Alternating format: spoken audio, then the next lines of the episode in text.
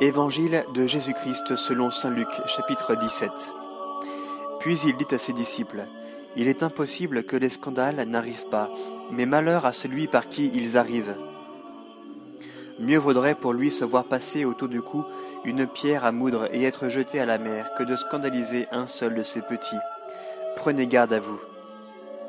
Si ton frère vient à pécher, réprimande-le, et s'il se repent, remets-lui. Et si cette fois le jour il pêche contre toi, et que cette fois il revienne à toi en disant Je me repens, tu lui remettras. Les apôtres dirent au Seigneur, Augmentons-nous la foi. Le Seigneur dit, Si vous aviez de la foi comme un grain de sénévé, vous auriez dit au mûrier que voilà, déracine-toi, et va te planter dans la mer, et il vous aurait obéi. Qui d'entre vous, s'il a un serviteur qui laboure ou garde les bêtes, lui dira à son retour des champs Vite, viens te mettre à table. Ne lui dira-t-il pas au contraire Prépare-moi de quoi dîner, ceins-toi pour me servir, jusqu'à ce que j'aie mangé et bu, après quoi tu mangeras et boiras à ton tour. C'est-il gré à ce serviteur d'avoir fait ce qui lui a été prescrit? Ainsi de vous, lorsque vous aurez fait tout ce qui vous a été prescrit, dites Nous sommes des serviteurs inutiles, nous avons fait ce que nous devions faire. Et il advint, comme il faisait route vers Jérusalem, qu'il passa aux confins de la Samarie et de la Galilée. À son entrée dans un village, dix lépreux vinrent à sa rencontre et s'arrêtèrent à distance. Ils élevèrent la voix et dirent Jésus, Maître, aie pitié de nous. À cette vue, il leur dit Allez vous montrer aux prêtres.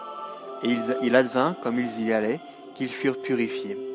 L'un d'entre eux, voyant qu'il avait été purifié, revint sur ses pas en glorifiant Dieu à haute voix, et tomba sur la face aux pieds de Jésus en le remerciant. Et c'était un Samaritain. Prenant la parole, Jésus dit, Est-ce que les dix n'ont pas été purifiés? Les neuf autres, où sont-ils? Il ne s'est trouvé pour revenir rendre gloire à Dieu que cet étranger. Et il lui dit, Relève-toi, va, ta foi t'a sauvé. Les pharisiens lui ayant demandé quand viendrait le royaume de Dieu, il leur répondit, La venue du royaume de Dieu ne se laisse pas observer, et l'on ne dira pas, Voici, il est ici, ou bien il est là, car voici que le royaume de Dieu est au milieu de vous. Il dit encore aux disciples, Viendront des jours où vous désirerez voir un seul des jours du Fils de l'homme, et vous ne le verrez pas. On vous dira, Le voilà, le voici. N'y allez pas, n'y courez pas, comme l'éclair, en effet, jaillissant d'un point du ciel, resplendit jusqu'à l'autre, ainsi en sera-t-il du Fils de l'homme lors de son jour. Mais il faut d'abord qu'il souffre beaucoup et qu'il soit rejeté par cette génération.